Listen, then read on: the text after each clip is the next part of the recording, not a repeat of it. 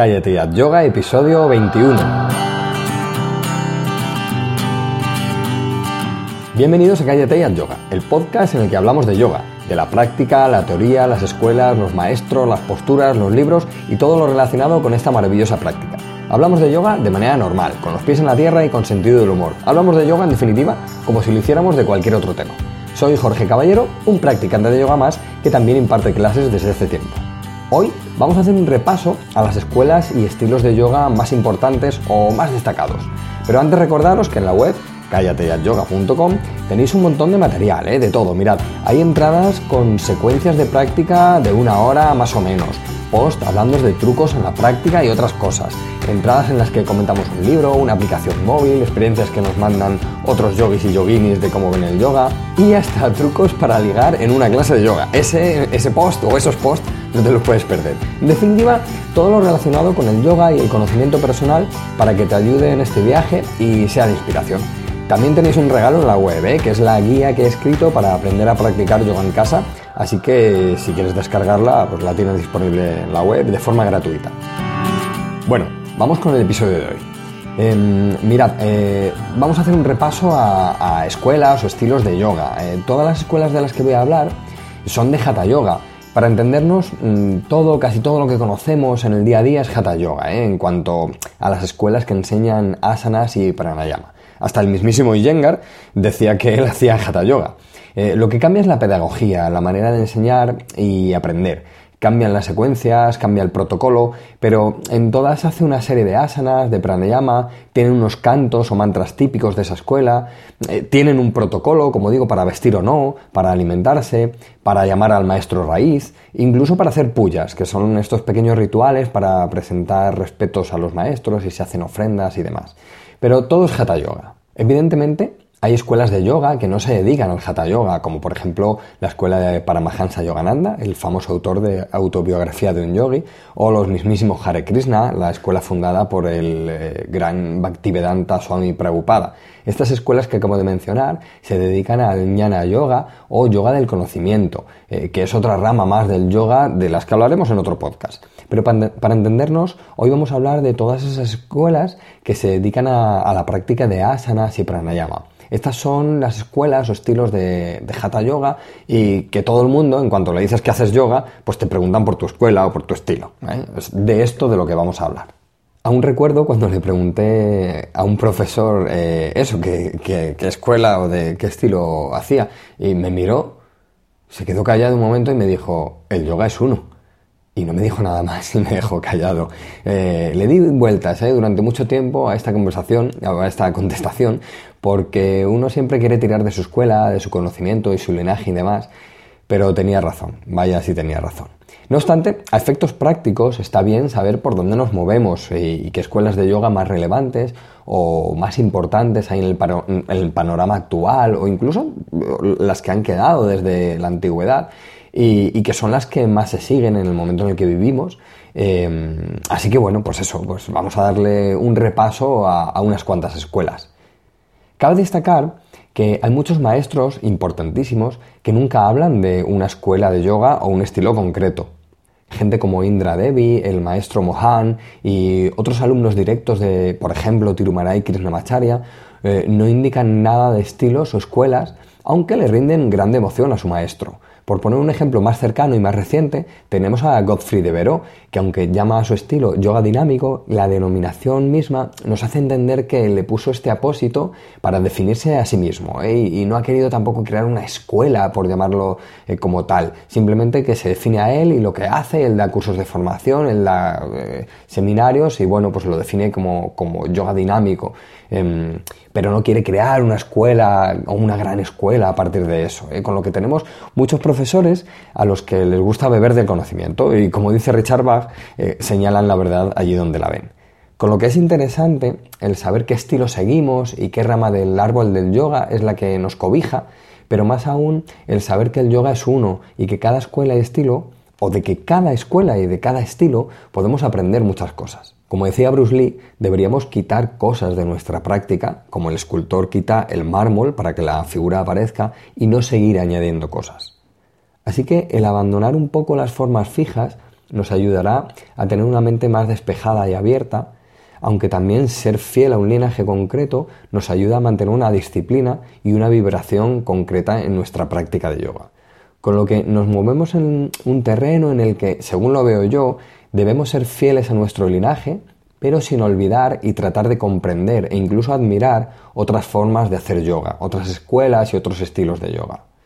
Así que bueno, tras este turrón que os he pegado, vamos a dar ese repaso a las escuelas de yoga. Voy a hablar un poquito de cada escuela, ¿eh? muy brevemente, porque si no podríamos estar aquí durante horas.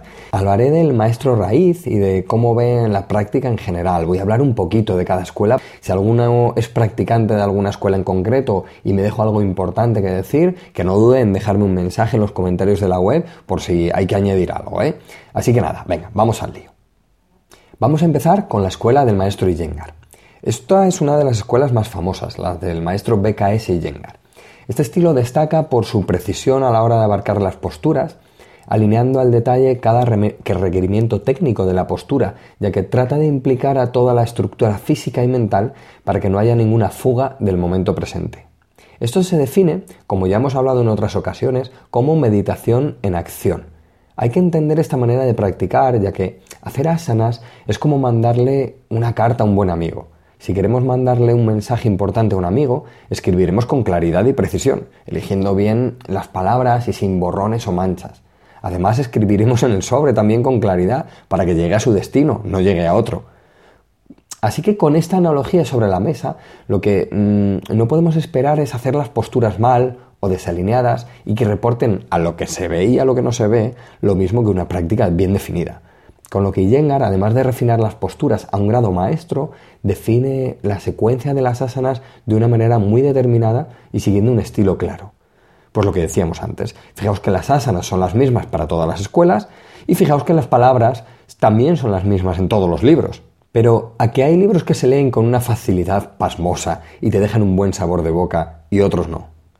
Así, Iyengar define su yoga con precisión, detalle y muy cuidadoso con la terapia. No en vano es el maestro que más ha hecho o más ha definido la terapia del yoga de los que se conocen. ¿eh? Y es sabido que médicos de todo el mundo llegaban a ver sus clases de terapia en la India. También destaca en el método Iyengar eh, el uso del material para que todos, cualquiera que sea la edad o circunstancias con las que se acercan al yoga, puedan abarcar su práctica y beneficiarse de ella. Hablé de estos elementos de ayuda en otro podcast que tenéis en la web. Vamos con el siguiente estilo, el Vini Yoga. Eh, sigue el linaje de Tirumalai Krishnamacharya, que también dedicamos un podcast, ¿eh? em, que por cierto es el que más éxito ha tenido de todos los podcasts hasta ahora, ¿eh? es el que más descargas y más escuchas ha tenido, es el de Krishnamacharya. Así que si no lo has oído, vete corriendo a oírlo. Bueno, pues como decía, el Vini Yoga Em, eh, sale o, bueno, se fundamenta en el, yoga de Krishnamacharya, ya que esta escuela fue creada por su hijo TKV de Sikachar y pone énfasis en la práctica de uno a uno o en grupos muy, muy reducidos, pero sobre todo es la práctica de uno a uno. Lo que pretende hacer es una secuencia de yoga personalizada a cada estudiante, pues cada uno empezamos a practicar con unas características unas únicas, perdón, de edad, de estado emocional, de salud y demás. Eh, lo que quiere el Vini Yoga es aprovechar todos los recursos del yoga para definir una práctica concreta a cada individuo para que le saque el mayor provecho. También han insistido mucho en la terapia y tienen muchísimas secuencias diferentes para cada dolencia y no solo secuencias de, asana, sino, de asanas, sino que insisten en el canto de mantras y el estudio de las escrituras, pero siempre basándose en el individuo particular y en ese momento concreto de su vida, como decía antes. Un estilo fantástico el Vini Yoga. Vamos con el siguiente estilo, el Astanga Vinyasa. Otro alumno de Krishnamacharya fue el maestro Patavi Joyce, quien fundó la escuela Astanga Vinyasa basándose en un libro antiguo, el Yoga Korunta, encontrado por él mismo y su maestro en un viaje por Calcuta. Destaca de, de, esta escuela su forma de enlazar las posturas mediante saltos y movimientos dinámicos conocidos como vinyasas. Tienen una secuenciación muy bien definida también, en las que, por medio de una sincronización correcta con la respiración, drishti y asanas, se van aprendiendo poco a poco las asanas y, estas, y estas vinyasas a base de repeticiones y se llega a un dominio correcto de cada postura. Las vinyasas otorgan un componente maravilloso a la práctica, ya que crean una dinámica que deja el cuerpo físico-mental en un estado de absoluta calma. Los dristi que mencionaba antes, por decirlo de una manera rápida, es la dirección que toman los ojos en cada postura y que estudios recientes han observado cómo la dirección de los ojos pueden afectar directamente a los órganos internos. Con lo que saben muy bien lo que se hacen, ¿eh? los de Astanga Vinyasa. Es una de las escuelas más conocidas junto con las de Iyengar, ya que es un, un estilo genial, muy clásico y con unos profesores muy muy bien preparados y con una gran devoción a su maestro. Como veis, es una pincelada de cada, de cada escuela, eh, pero bueno, luego podéis profundizar vosotros mismos en cada una. ¿eh? Yo solamente quiero ponerle un poquito el nombre y, bueno, pues decir lo, básico, básico de cada una. Así que, como decía antes, ¿eh? si alguien practica algún estilo que estoy mencionando y me dejo algo en el tintero, me escribís, lo añadimos en el texto del podcast, que por lo menos quede escrito en la web, así que sin ningún problema. Veamos a la escuela de Sivananda, Sivananda Yoga. Esta es otra de las escuelas más importantes y clásicas de la India, del norte para ser exactos.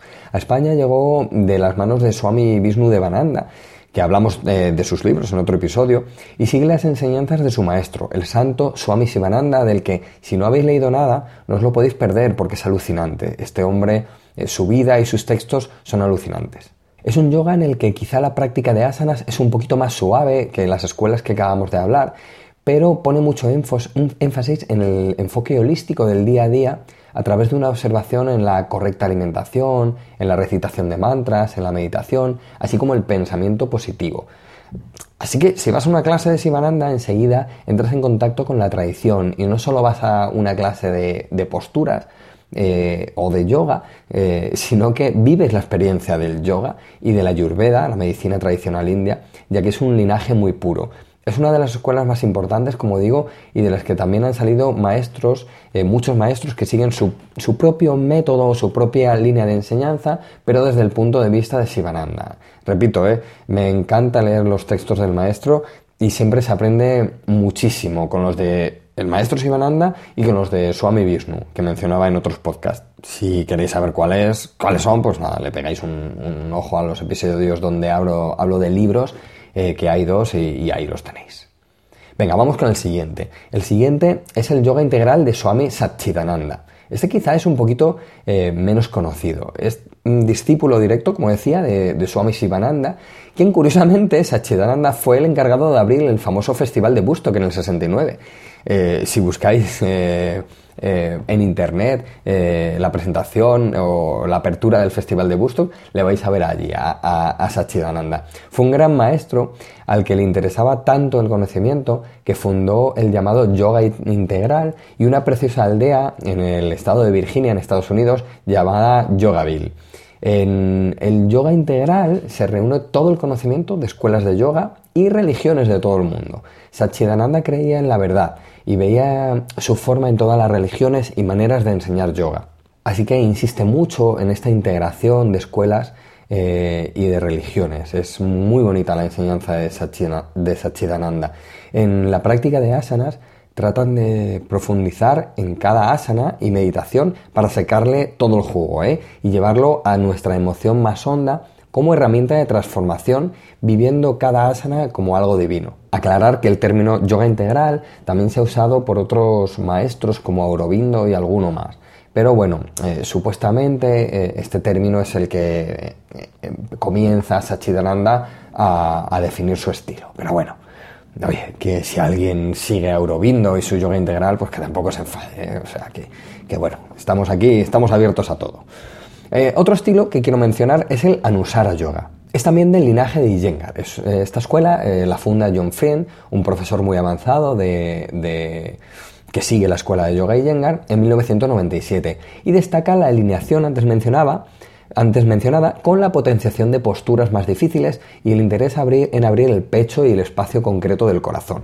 Su filosofía es tántrica y en las clases destaca las secuencias bien definidas y el carisma de los profesores, que tratan las asanas como una extensión de nuestro comportamiento en el mundo y nos hablan bastante de aspectos morales a través de las posturas. Son muy, muy interesantes las clases de, Anusara Yoga y a mí es un estilo que me gusta mucho. Otro estilo de yoga moderno es eh, una escuela que, lleva menos años, es el Power Yoga. A pesar de lo que pueda parecer tras este, tras este, nombre, nos encontramos con una escuela muy purista en cuanto a la correcta práctica de asanas y pranayama se refiere, pero también eh, a su profundo estudio de la filosofía del yoga y del budismo. No obstante, fue impulsado por algunos profesores que comenzaron a, comenzaron a dar clases en gimnasios en Estados Unidos eh, y hacen una práctica parecida a la Astanga, pero un poquito más potente y con unos detalles al estilo de Iyengar. Eh, pero ya os digo, eh, que tras este Power Yoga, que el nombre puede sonar un poco, bueno, no sé cómo decirlo, pero ya me entendéis, eh, hay una escuela bastante, bastante purista. Es decir, que a mí me sorprendió mucho la lectura de dos de sus libros y, os recomiendo que investiguéis sobre el estilo y hay libros muy buenos y con consecuencias de prácticas y, y está muy, muy bien. Quiero mencionar tres escuelas más que me parecen destacables, aunque de las que no sé tanto, ¿eh? con lo que, bueno, voy a decir un par de frases, pero bueno, no me, no me, las quiero dejar en el tintero. Una es el Kundalini Yoga. En el Kundalini, por explicarlo de una manera muy, muy sencilla, se basan más en el pranayama, si bien hacen asanas también, pero le dan más importancia a la respiración, concretamente a un pranayama conocido como Kapalabhati, la respiración de fuego, con lo que este pranayama pretende despertar la energía dormida que se llama kundalini o kundalini y, está dormida, como digo, o enroscada en nuestro sacro. Y bueno, pues con la práctica de este kapalabhati y algunas posturas, pues tratan de, despertarla. También es una escuela donde los mantras y cánticos están presentes, ¿eh? así que no solo se quedan en el pranayama, pero bueno, es a lo que más se dedican, digamos. Otra es el Bikram Yoga, eh, fundado por Bikram Choudhury. No, mm, me vais a perdonar, pero no sé pronunciar muy bien este, este apellido. Choduri, me parece. Bikram Choduri. Bueno, si hay alguien de Bikram que, nos explique bien cómo, cómo, es el nombre. Es un maestro indio y, bueno, pues destaca porque hacen la práctica de yoga en una sala a unos 40 grados y con más o menos un 40% de humedad con una secuencia concreta. Sé que hay eh, ahora escuelas que hacen hot yoga, varían los grados y el grado de humedad, pero bueno, básicamente eh, lo que explica Bikram en su libro, él mismo es, son estos grados y este porcentaje de humedad que, que, acabo de mencionar. Luego está el yin yoga. El yin yoga se podría decir que es un yoga más tranquilo o pasivo, casi restaurativo, pero sin el uso de elementos para la práctica como se hace en el Iyengar en estos casos. En las clases de Yin Yoga se hacen pocas asanas, pero se mantienen durante mucho tiempo en una actitud, como digo, un poquito más pasiva, pero está muy bien. Hay gente que le gusta mucho que es su estilo, porque bueno, pues quiere hacer cosas más tranquilas y, le va muy bien. Así que nada, em, hay que destacar que siempre vamos a ver más y más estilos de yoga.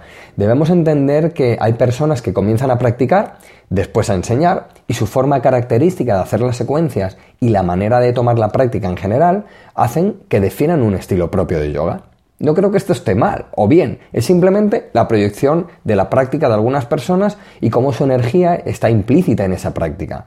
Quizá no es muy distinto de otra escuela, pero algo sí que tiene que lo hace diferente. También poco a poco van saliendo formas, eh, más formas de practicar, eh, ya que algunos profesores pues, utilizan otros métodos para que, al final, para que la gente haga yoga. De ahí tenemos el yoga que se practica en los bajos de los pubs, el que se practica con un antifaz oscuras totalmente, o el que se practica incluso con unos cascos que te van guiando con sonidos toda la sesión. Y bueno, y muchos más. Em, los que empiezan a practicar em, deberían ver la diferencia entre una moda, el marketing, la pasión que le pone a alguien para diferenciarse, para que la gente haga yoga, como decía antes, y las escuelas más clásicas. Ver esto es útil para que nadie se engañe y sepa mm, qué está haciendo o qué yoga está haciendo. A mí, personalmente, me parece muy bien que la gente quiera hacer yoga con un antifaz puesto, si son felices y la práctica les motiva. A mí personalmente me parece muy bien que la gente haga yoga y quiera hacer yoga con un antifaz puesto. Si son felices y la práctica les motiva y les ayuda a llevar una vida mejor, bienvenido sea. Pero sí le recomendaría a la gente que empieza a practicar que profundicen en el yoga, en las enseñanzas más hondas. Lejos de si mola o no mola hacer yoga llevando un casco de Darth Vader o un disfraz de Gandalf. Que profundicen, pues lo que mola puede no dejar paso a las enseñanzas más profundas que tiene el yoga y que es la de llegar al núcleo del ser. Con lo que deberíamos preguntarnos al menos, ¿mi escuela o estilo de yoga se fundamenta en un elemento externo porque sí? ¿O se fundamenta en que alcance la liberación por medio de mí mismo y la ayuda de las asanas, pranayama, meditación y demás? Creo que si nos contestamos a esta pregunta afirmativamente, dará igual que se, llame, que Yin Yoga o Yon Yoga, Astanga, Kripalu, Iyengar o Sivananda, pues lo que estamos buscando es el conocimiento y la trascendencia como personas, y los caminos son tantos como seres humanos hay en esta tierra, al menos así lo veo yo. Creo que deberíamos centrarnos en desarrollar un buen corazón y en ayudar a los demás, en mejorar como personas en nuestro camino de yoga y que la práctica nos ayude a esa mejora y a liberarnos de las ataduras emocionales, no nos anclemos solo en las formas fijas de una determinada escuela, estilo o dirección. Si no nos hace crecer como seres humanos y depura nuestra práctica, no nos sirve de nada. Espero que me sigas acompañando en este pequeño y humilde viaje de yoga y que podamos seguir aprendiendo todos juntos, porque al final ese es el objetivo del yoga y de la vida.